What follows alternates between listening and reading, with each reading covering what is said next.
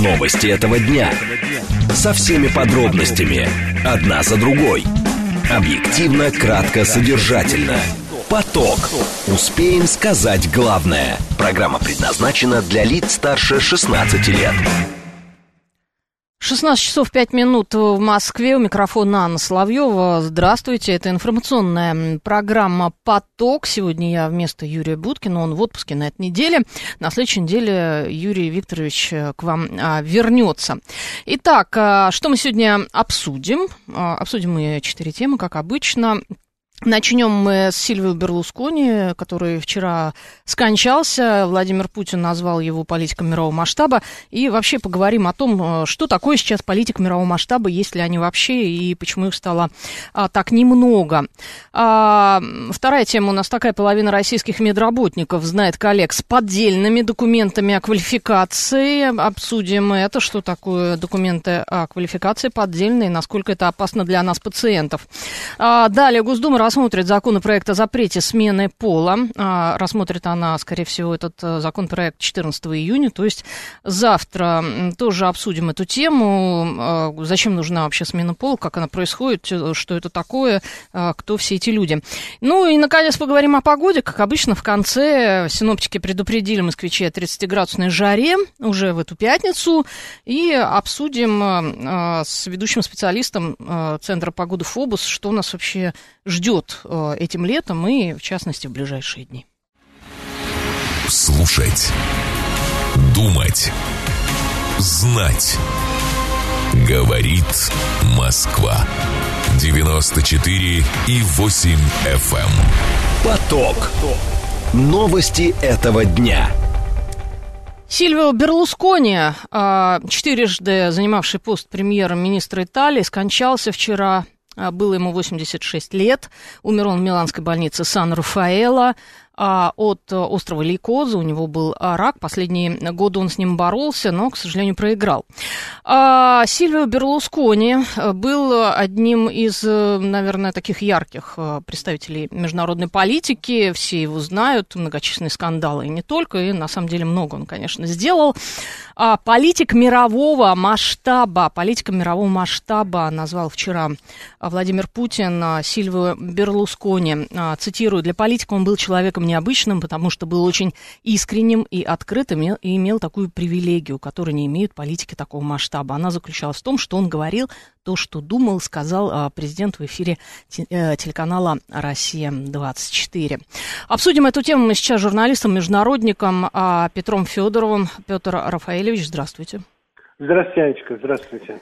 А, добрый день, да, вот скажите, пожалуйста, Сильвио Берлускони, к сожалению, вчера умер, а, ну, это действительно потеря, потому что все-таки это был харизматичный достаточно человек. Абсолютно верно, согласен да. с вами. Что вообще, есть ли сейчас, а, м, вот сейчас несколько человек, да, может быть, вот такого масштаба, а, что происходит, почему политика вот такого уровня стало мало? Видите, как мне кажется, вот людей, которые говорят то, что думают, а не то, что должны сказать, что за них решено, ну, как черный юмор говорит, в Вашингтонном социальном обкоме, действительно очень мало. И боюсь, что это результат монополярного мира, его воздействия на э, ближайших э, союзников, ну, а точнее сказать, э, э, подчиненных стран э, Америки. Монополярный мир привел к тому, что в СМИ, среди политиков, дипломатов выработалось мнение, что правда только одна. И исходит она из Вашингтона. Я несколько огрубляю, но это на самом деле в итоге будет так. Как, э, знаете, есть известная шутка про знаменитый консенсус НАТО – это когда все страны НАТО согласны с Соединенными Штатами. Угу.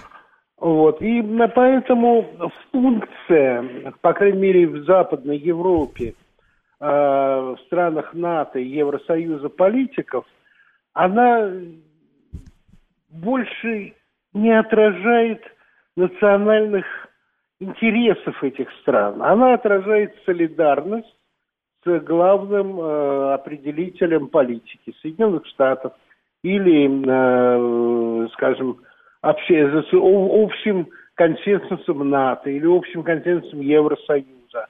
Но сама по себе профессия политика на глазах вашего поколения, Анечка, э, в общем-то, умерла. Как и э, вот сейчас Соединенные Штаты сталкиваются с проблемами на дипломатическом фронте, потому что на протяжении десятилетий функции американского дипломата были, собственно говоря, две. Первое – это доносить до своих клиентов и на мнение Соединенных Штатов, что эти клиенты должны сделать. И второе – контролировать выполнение этих требований.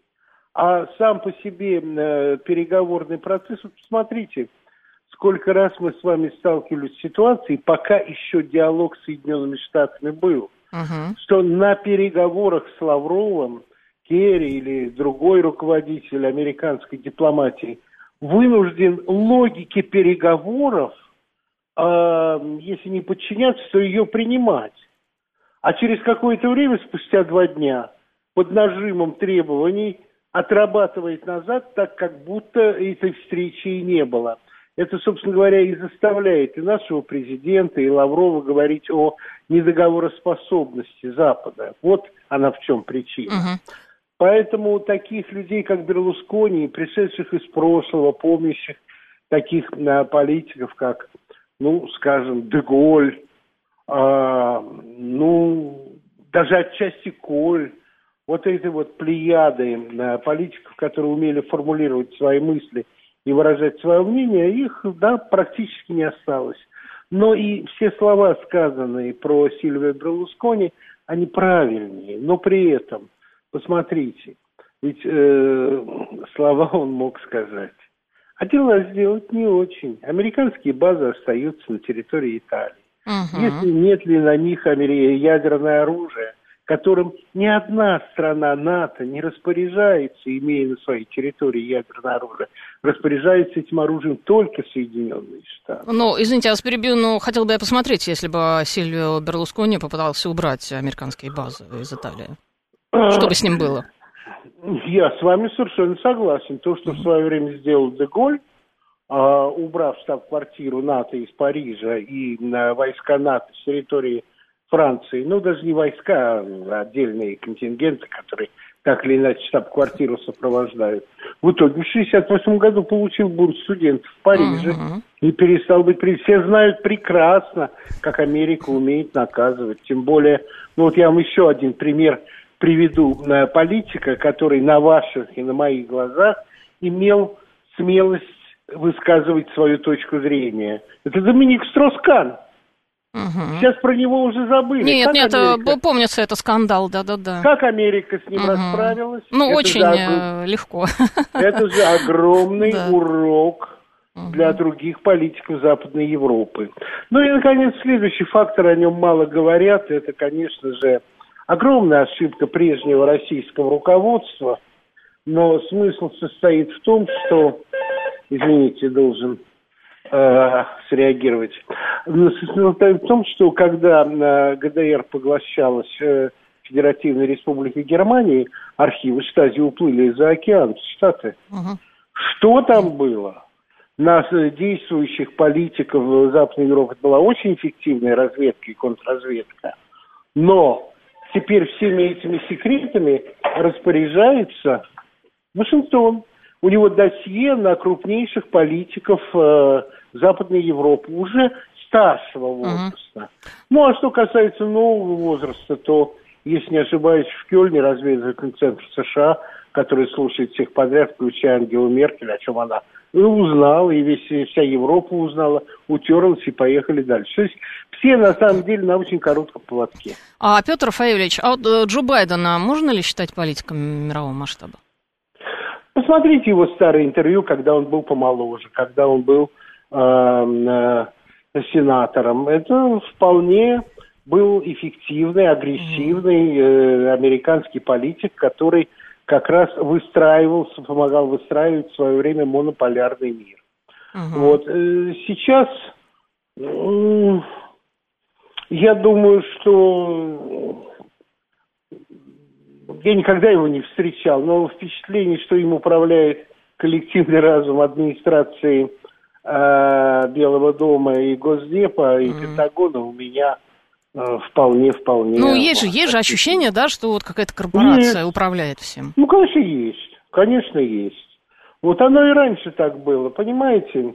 Ведь э, вот э, я давно в журналистике помню э, Рональда Рейгана. Понимаете, у него тоже были проблемы с памятью. Он uh-huh. покойную ныне принцессу Диану называл «дорогая Дениза». Uh-huh. Приехав э, в Боливию, обращался к народу Бразилии. А в своем публичном выступлении был уверен, что ядерные ракеты, стартовавшие из шахт, в случае чего можно вернуть назад, и они сядут назад в шахты. Никаких еще возвращаемых ракет Илона Маска не было. И когда я сказал об этом в одной из передач э, старейшине э, американской тележурналистики Джозефу Теркелу. Он сказал, да, вы правы, у него не все было. Но он две вещи помнил хорошо. Налоги надо снижать, и коммунизм это плохо. Угу. И вот американский президент, у которого есть две мысли в голове, достаточно эффективный. Рональд Рейган вошел в историю как сокрушитель коммунизма – Хотя, как вы понимаете, это слишком большой ему комплимент. Так что ничто не ново под луной, может быть, из-за этого старые журналисты скучноваты, но э, Байден для меня не удивление, я uh-huh. абсолютно, uh-huh. абсолютно э, уверен, что э, если ему здоровье позволит фуnkционировать хотя бы так, как он функционирует сейчас – он дойдет протянут до конца, его, протянут. протянут до конца да, срока. Угу. Но при этом ощущение, что за него думающим американским э, дипломатам, журналистам и политикам стыдно, у меня остается. Угу. Спасибо большое, Петр Рафаэлевич. Это был да. жур, жур, журналист-международник э, Петр Федоров. Обсуждаем мы э, кончину Сильвию Берлускони, обсуждаем мы а, политиков мирового масштаба, если они сейчас, вот их э, немного осталось. Я напомню, наш координаты, смс-портал плюс семь девять два пять восемь восемь восемь восемь девять четыре восемь. Телеграмм для сообщений говорит Москобот, номер прямого эфира семь три семь три девять четыре восемь, код города четыре девять пять. А, прямая видеотрансляция в телеграм-канале «Радио говорит Москва», а, МСК на YouTube-канале и в социальной сети ВКонтакте, в телеграм-канале также все наши последние новости. Что я еще могу сказать по этой теме? Рейтинг Forbes, вот я нашла рейтинг этот от 22 года, поэтому он э, немного устарел, и кто там из таких вот ведущих политиков оказался, да, в этом рейтинге, их не так много. Это Си Цзиньпин на первом месте, председатель КНР Владимир Путин, президент России, Дональд Трамп, экс-президент США, все, все равно остается весомой фигурой, Ангела Меркель, между прочим, бывший канцлер Германии, а, так, Папа Римский Франциск, Мохаммед Ибн Салман Аль-Сауд, это наследный принц Саудовской Аравии, а, Нарендра Моди, премьер-министр Индии. Ну, это, в общем, и все из таких э, заметных людей, по крайней мере, э, которых э, заметил а, заметил журнал Forbes, да, а, что нам пишут. Есть Орбан, был Шрёдер, была министра Австрии Кнайсел э, и Синзо Абе. А, да, Орбан еще есть. Орбан, кстати говоря, э, венгерский лидер, лидер Вучич еще есть. Ну, я не знаю, можно ли их назвать прямо политиками такого а, мирового масштаба. Так, просто у президента были дружеские отношения с Берлускони, а так личность весьма сомнительная, вся его карьера в политике – это скандалы, судебные процессы, пишет Алексей Морозов. Ну, слушайте, да, конечно, он э, довольно противоречивый персонаж, но то, то что это была фигура мировой политики э, и очень харизматичный человек, это абсолютно а, точно. Еще у меня есть, знаете, такая подборка цитат а, интересных, а, где говорит э, Путин о Берлусконе, а Берлускони говорит о Путине. А Берлускони в одном из интервью сказал, Путин никогда не просил меня ни об одной услуге, я никогда не просил его об услуге. А в сентябре 2021 года Берлускони поблагодарил Путина за поздравление с 80-летием. Поблагодарил он его так. «Недавно мне позвонил, чтобы поздравить мой друг Путин. Я ему сказал следующее – Влади, ты меня знаешь, и я искренен. В мире из выдающихся лидеров остался только ты. Мы посмеялись, но я не шучу, это правда. А, Путин о связанных с Берлускони сексуальных скандалах. Это в ответе, это была пресс-конференция в 2013 году. Это произошло потому, что он, то есть Берлускони, живет женщинами. Если бы он был гомосексуалистом, никто бы его и пальцем не тронул. С Берлускони нас связывает многолетняя дружба. Сильвио политик мирового уровня, настоящий лидер, который отстаивает интересы своей страны на международной арене. Его искреннее желание и стремление сохранить и приумножить потенциал между нашими странами заслуживает уважения. Такие слова а, Владимира Путина о Сильве а, Берлускони.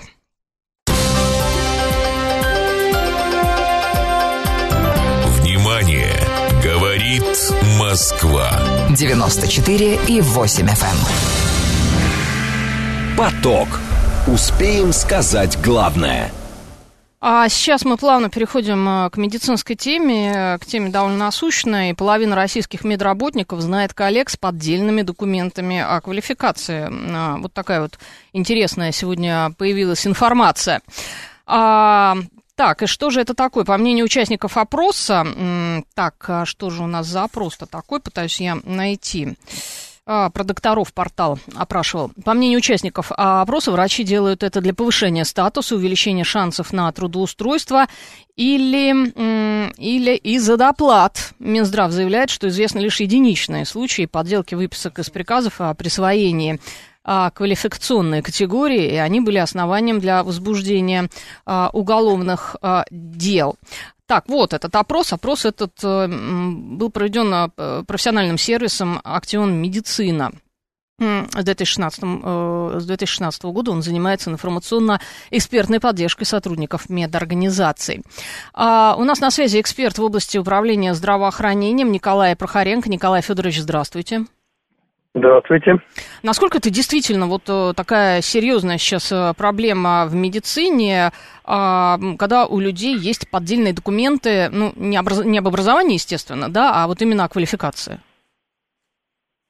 А, знаете, наверное, именно серьезная проблема заключается в том, что мы до сих пор не умеем измерять эту квалификацию достаточно достоверно и объективно. Это первое. И второе – то, что значение квалификации, компетенции сотрудников, они в настоящее время в системе здравоохранения, по крайней мере, точно недооценены. И именно из-за этого получается что?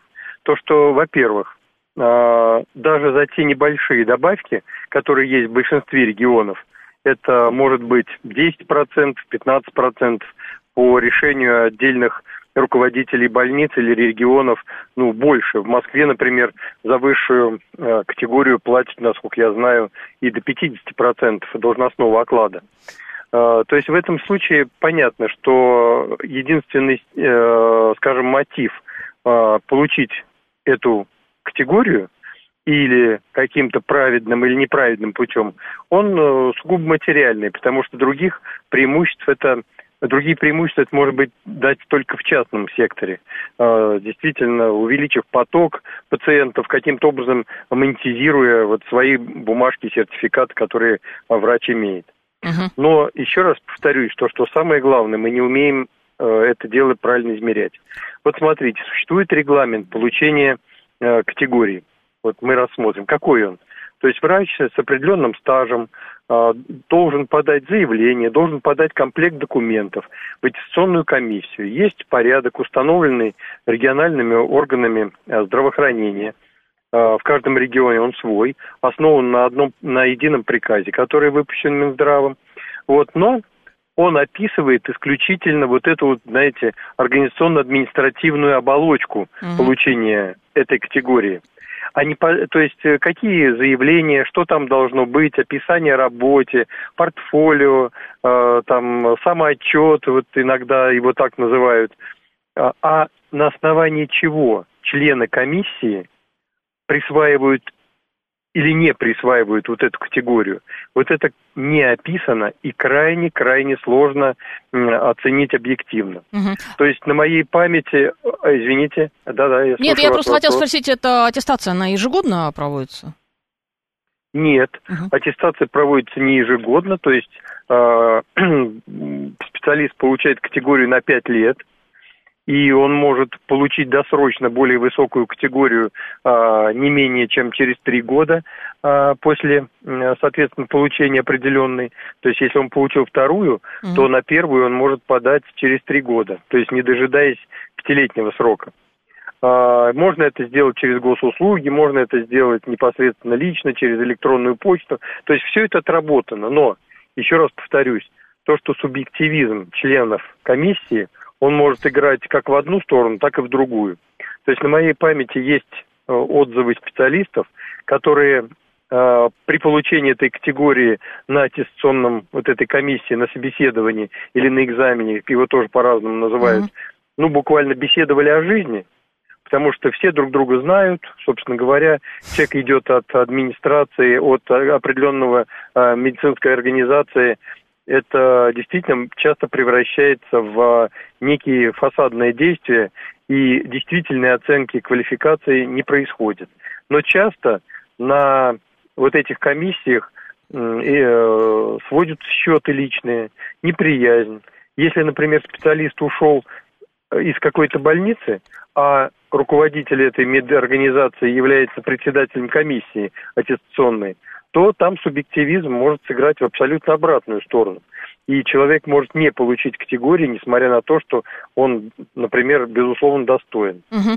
А, Николай есть... Федорович, вы знаете, угу. вот, извините, я вас перебью, у меня в связи с этим вопрос, э, как у пациента, да, вот я вижу, когда я записываюсь к врачу, там написано врач первой категории, врач высшей категории, а мне, по идее, это что-то должно говорить, да, мне, ну, то есть считается, что это лучший специалист, э, или, может быть, вообще... Да, конечно. Да. То есть это специалист знаете, выше это уровня. считается, угу. и в среднем, конечно, это так, но мы должны понимать, что э, границы вот этого вот среднего, они размыты. То есть э, специалист, э, работающий, например, на себя, имеющий лицензию, работающий в небольшой частной организации, и у него может быть огромный поток и прекрасные отзывы.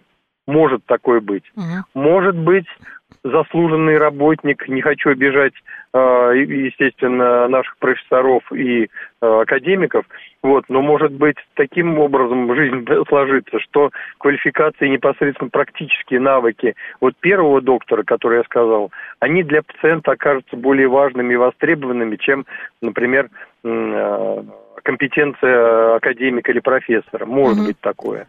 Вот. Но в целом, безусловно, говорить о том, что эти категории вообще не имеют значения, конечно же, нельзя.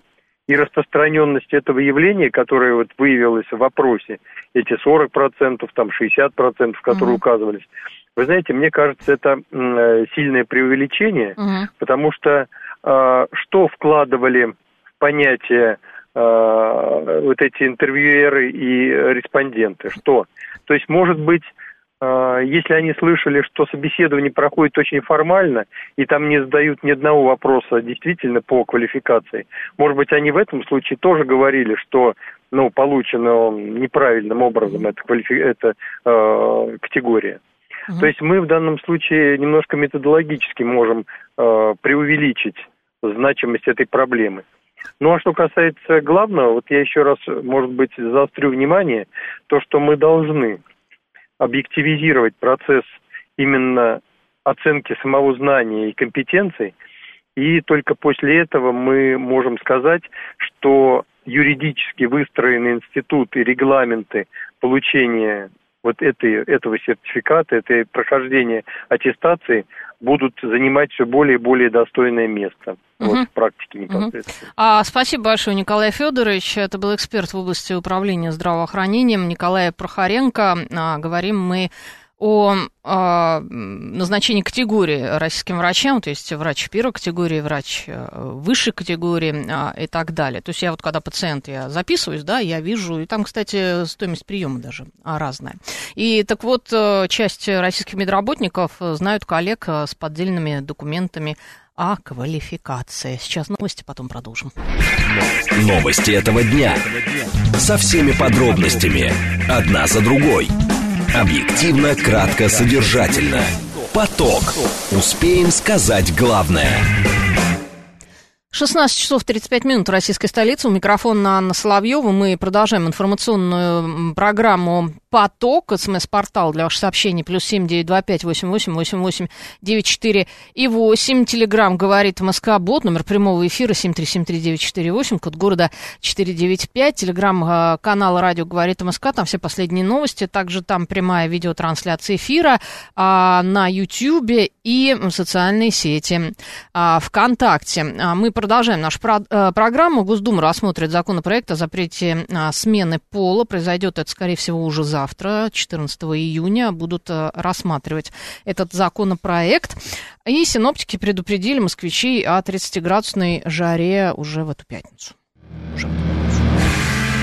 Поток. Успеем сказать главное. Итак, Госдума рассмотрит законопроект о запрете смены пола. Произойдет это, возможно, уже завтра. А об этом сообщил журналистам источник в палате, по-моему, это был источник агентства ТАСС. А пленарное заседание 14 июня. Запрет смены пола. Первое чтение. Ранее в Госдуму был внесен законопроект, который предлагает установить полный запрет на медицинские вмешательства, направленные на смену пола, а также исключить государственную регистрацию смены пола без операций, сообщил вице-спикер Госдумы Петр Толстой.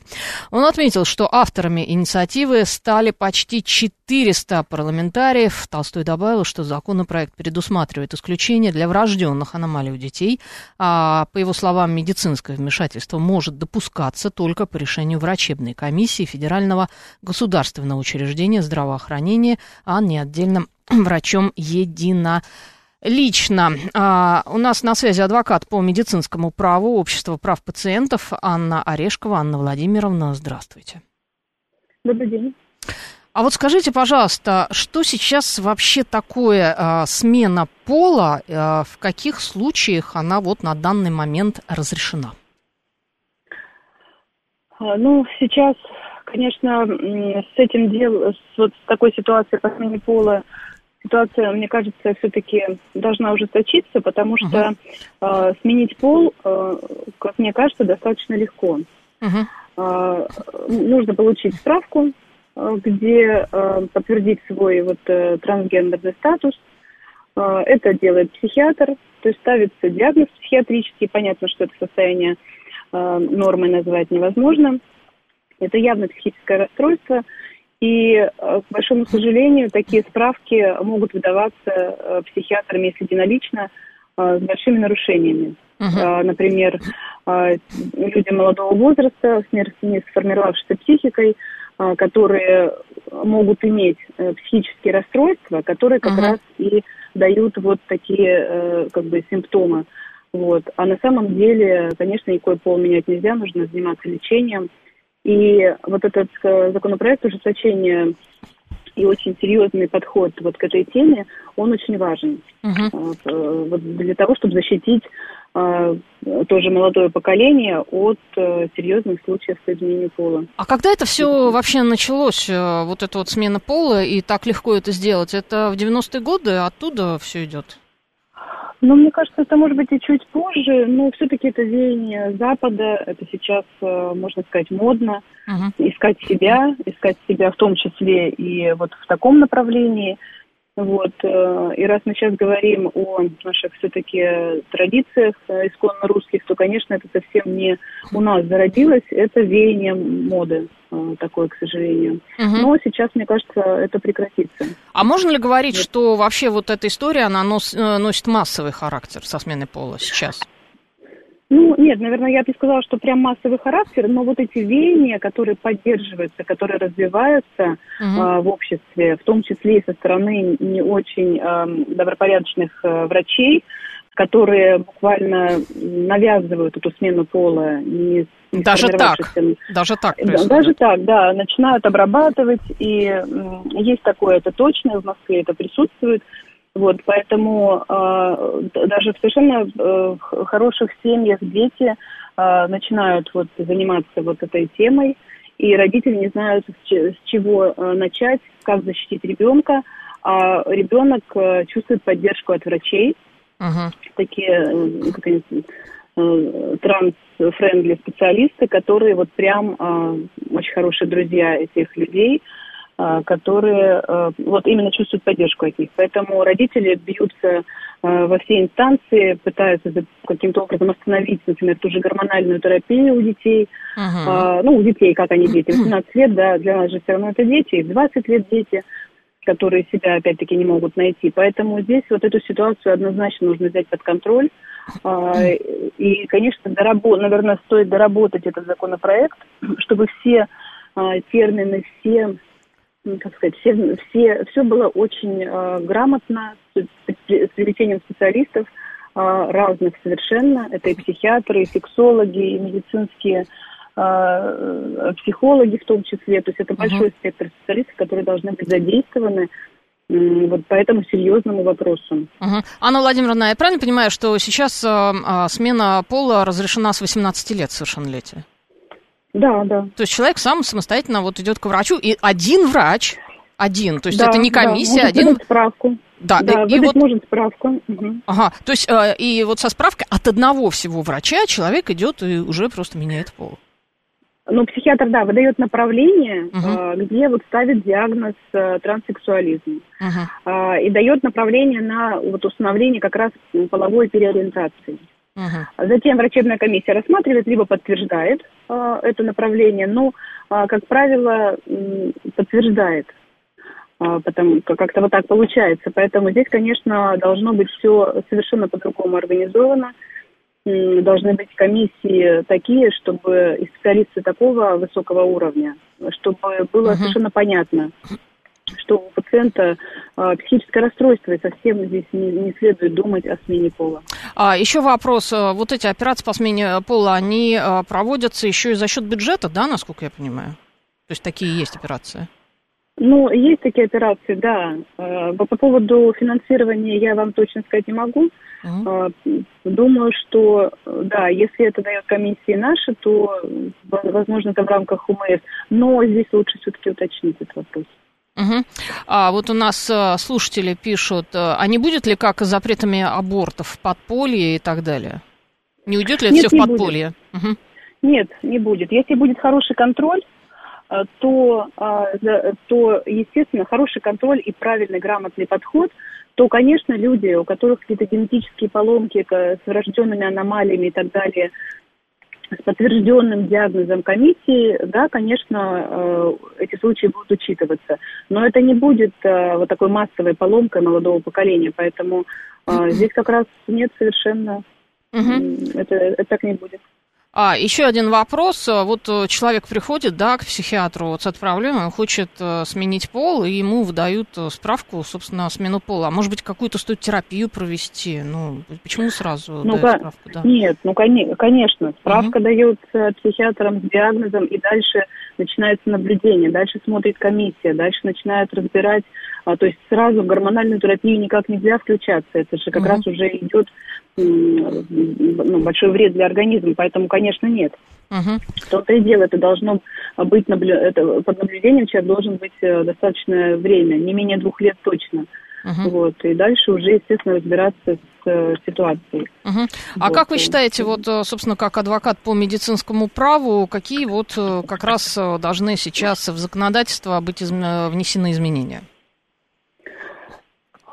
Ну, во-первых, э, все понятия, которые, термины, которые будут в этом законопроекте, они должны носить очень четкий э, характер. Uh-huh. Например, что такое медицинское вмешательство, вот направлено на изменение э, пола, да?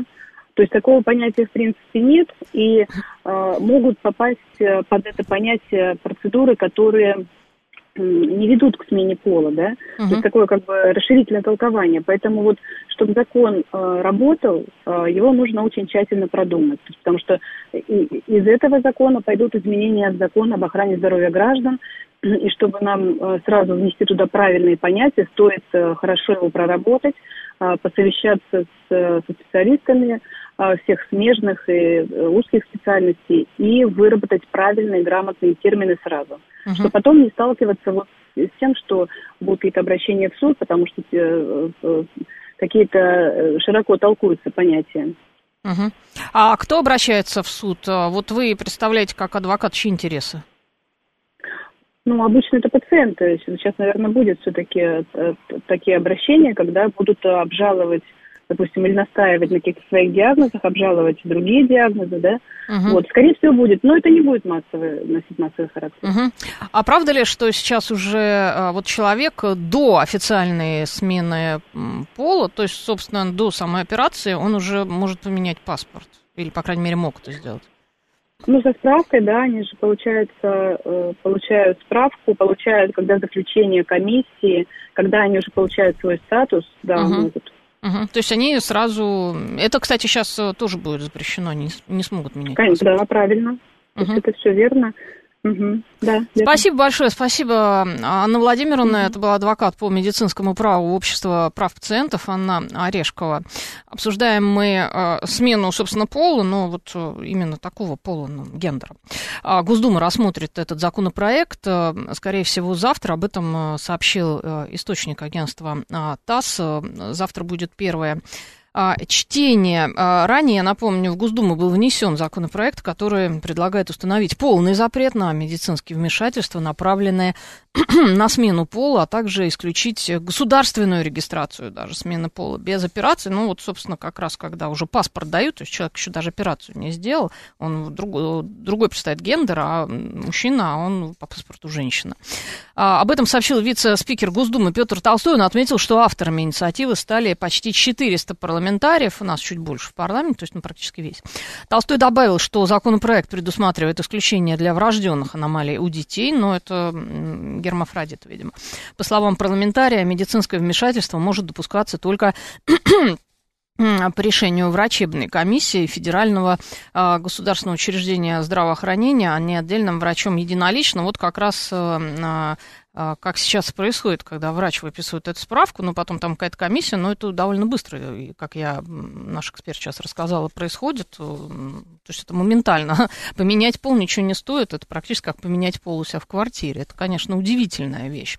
А, думаю, что мужчины чаще меняют пол по документам, Григорий. Мы не знаем, Григорий, эту статистику. Можно тут думать э, все, что э, угодно. Панк 13 предполагает, видимо, бьют превентивно, основываясь на опыте Запада. А я вот не знаю, кстати, какой опыт на Западе. Там сплошь и рядом сейчас меняют пол, и там их уже много, я так понимаю, этих гендеров, их какое-то несчетное количество, и непонятно, кто там, нет, ни мужчина, ни женщина, а кто-то там, вот, и их много еще посередине. А что еще пишут? Вот я не понимаю, ну, хочешь ты мальчик или девочка, ну, сделай ЭКО, там сразу, сразу смогут нужные настройки сделать, 005 э, пишут. Но это, видите, никто не знает, потому что потом э, вот этот человек рождается, и он э, в 18 лет идет к психиатру и говорит, дядя или тетя, поменяй мне, пожалуйста, пол. я не хочу. Вот я себя ощущаю женщиной или, наоборот, э, а, мужчиной. А, к 18 годам, если мобилизация сделали женщины, а потом назад, разве возможно? Денис пишет. Э, Денис шутит, мы поняли вашу шутку. Так, шутка про замену паркета доктором принимается. Мы уже только что так пошутили, Панк 13 я даже, знаете, сама это а, сделала. А, так, что еще, то что еще? Раньше давали справку за деньги, а, что ты гомосексуалист, и так косили от армии. Это, видимо, было когда-то очень давно, в советские года, Григорий, пишет Санкт-Петербург. Нилс Мяйкел предполагает, что будет черный рынок услуг по смене пола. Но вот видите, Анна Владимировна Орешкова, адвокат по медицинскому праву Общества прав пациентов, говорит, что такого не будет. И мы надеемся, что так. 7373948, телефон нашего прямого эфира. Звонок, к сожалению, сорвался. Мы хотели с вами поговорить, но я просто сейчас перейду на другую тему, я сразу предупреждаю. Если вы еще раз не позвоните, Сейчас будет другая тема, и тему смены пола мы э, опустим.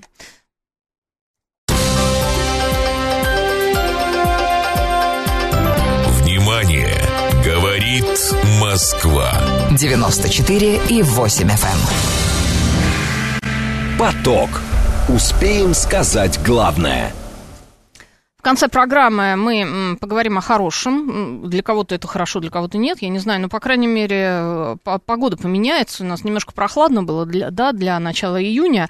А теперь будет жарко. Синоптики предупредили москвичей о 30-градусной жаре уже в ближайшую пятницу. В течение рабочей недели в столичном регионе прогнозируется солнечная погода. Температура будет постепенно повышаться. Такой прогноз дал ведущий специалист Центра погоды ФОБОС Михаил Леус. Мы сейчас к ним, с ним, кстати говоря, еще поговорим о погоде Днем будет все теплее и теплее. А сегодня до 23, завтра уже плюс 25 а, и так далее. А ведущий специалист Центра погоды ФОБУС Михаил Леус у нас на связи. Михаил, здравствуйте. Здравствуйте. Правда ли все будет так хорошо и погода нас в ближайшее время наконец-то порадует? Да, уже сегодня в столице температура приблизилась к своей климатической норме, ну, в частности, сейчас за окном 22-23 градуса тепла э, в зависимости от района. И дальше с каждым днем до конца э, этой недели температура будет расти, до конца этой рабочей недели. Завтра в Москве уже 23-25, в четверг 26-28, и э, на свой пик эта волна тепла выйдет в последний рабочий день. Э, столбики термометров в Москве будут показывать 27-29 градусов тепла, а на территории Московской области вполне не исключено, что мы первый раз в этом сезоне увидим отметку в плюс 30 градусов. А, Михаил, а правда ли, что вот уже, например, в Подмосковье скоро можно будет купаться? Ну, вопрос купания – это вещь очень э, субъективная. Каждый по-своему воспринимает воду. Кто-то круглый год купается, кто-то говорит, о, уже 18, можно плавать. А кто-то приезжает на Черное море, говорит, 24 градуса воды, что-то холодное, сегодня купаться не буду. А, ну, можно сказать а, о том, что на текущий момент температура воды в водоемах а, столичного региона где-то 18-19 градусов. За эти дни она немного повысится, преодолеет вот эту психологическую отметку в плюс 20. Ну и, наверное, купаться можно будет – естественно, в тех местах, где это разрешено, и, э, скорее всего, чтобы не лезть, как говорится, глубоко, там-то вода будет еще э, более прохладная, а вот на мелководье в каких-то более стоячих водоемах там вода прогреется лучше. Угу. А если говорить вообще вот э, об июне этого года, вот в нашей полосе, что нас вообще ждет? Будет ли еще какое-то похолодание или все уже вот погода стабилизируется? Ну, погода никогда не бывает такой, как нам бы хотелось, да, чтобы все лето было вдруг тепло и солнечно, без всяких э, возвратов холода и тому подобное.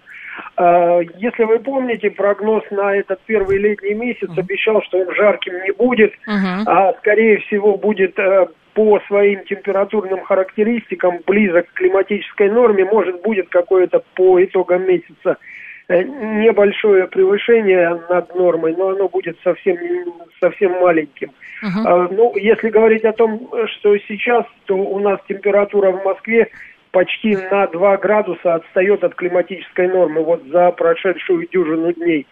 А, так что вот эта волна тепла, она несколько нивелирует э, вот это вот отставание от нормы, но э, последующие дни не говорят о том, что вторая половина будет вся вот такая же жаркая. Естественно, погода будет колебаться, угу. э, температурный фон будет и опускаться, и подниматься. Но вот э, пока на такую же э, достаточно продолжительную и э, высокую температуру, на такую длинную волну жары, как вот мы ожидаем в ближайшие я думаю, что до конца июня рассчитывать не стоит. Температура будет э, менее жаркой, но вот э, опять же слегка отличаясь от нормы угу. в сторону э, положительных Меньше. значений. А, в сторону положительных. А об, об июле еще говорить рано, да? Ну, вы знаете, можно говорить и об июле, и об августе, но вот эта вот некая средняя температура по больнице, она не дает особого представления о характере погоды всего месяца. Mm. Вот э, естественно, в каждом месяце будут и какие-то волны похолодания, и какие-то э, волны тепла, и человек простому, скажем, интересно, какая погода будет, там, я не знаю, 9 мая и 25 сентября. А фраза о том, что месяц будет теплее, холоднее нормы, там, 1-2 градуса, это не очень интересно. Тем не менее, те прогнозы, которые имеются на текущий момент, говорят о том, что, во-первых, второй летний месяц э, будет э, более теплым по отношению к норме, чем э, месяц первый, чем Мгм. июнь. Э, то есть это превышение, если здесь мы ожидаем в пределах ну, полградуса, максимум градус, то там будет это 1-1,5 градуса. И э, так же, как и в этом месяце, ожидается дефицит осадков – а, ниже положенной нормы количество выпавших дождей будет процентов на 20-30. А, все-таки дождей э, не очень, да, Дождей много? меньше нормы, да. Не очень теплая, вернее, не так теплая, но не жаркая погода и с э, недостатком влаги. Мгм. А если брать вообще всю страну, вот, например, э, вчера а, в Якутске, в каких-то районах, вернее, Якутии, вообще снег выпал. Это насколько обычное явление для тех мест? Ну, в Якутии, в северных районах снег бывает и в июле, и в Мгм. августе. Для этих районов ничего необычного вот в том, что где-то прошел снег, э, нет. Мгм. Все равно э, он лежать не будет, он растает, потому как дневные температуры все-таки положительные, а вот эти вот короткие э, заряды снега, они не только там, кстати, э, были, Мгм. Э, мокрый снег прошел и э, на территории Ненецкого автономного округа, что гораздо ближе к нам, чем Якутия.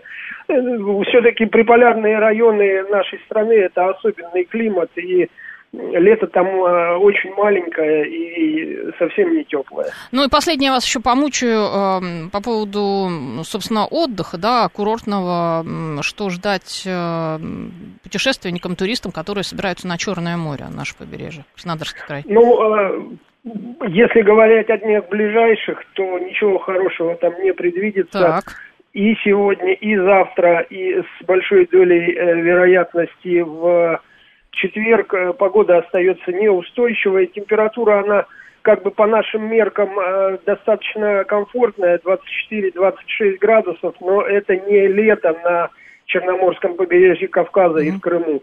И высока вероятность локальных кратковременных дождей, местами сильных ливней, с грозами в отдельных районах с градом. Там вся весна прошла вот в таком чередовании то гроза с дождем и похолодание 2-3 дня, то 2-3 дня относительного тепла и солнца. Мгм. Поэтому э, вот пока вот эта тенденция на неустойчивую погоду сохраняется. Да и вода пока в Черном море не намного отличается от температуры воды, не, нам- не намного отличается от температуры воды в столичных э, водоемах. Мгм. В- э, скажем так, на побережье от Лазаревского и до Адлера, до Абхазии, там еще более-менее вот за последние буквально дни температура воды подросла, она в пределах 22-23 градусов, а в районе Новороссийска, Геленджика 19-21 градуса, а большая часть Крымского полуострова, там температура лишь только подбирается к отметке в плюс 20 градусов. Это отстает от нормы Мгм. такая температура, и, согласитесь, не очень комфортно для купания. Да. А, спасибо большое, Михаил. Это был ведущий специалист Центра погоды ФОБУС Михаил Леус. По- Подробно мы поговорили о погоде, о том, а, что нас ждет. В общем, никакого такого супер жаркого лета нас, судя по всему, в этом году не ждет, по крайней мере, в нашей полосе. Но, может быть, это, кстати, и к лучшему, потому что жара в Москве, это, наверное, избыточно. У меня родственники вчера в Анапу приехали, они купаются, пишет Григорий Санкт-Петербург. Григорий, вы знаете, если вы уже купили билеты, все оплатили, вы будете купаться. И поверьте, вы будете купаться практически в любой воде, как э, показывает практика. Тут уже просто деваться некуда.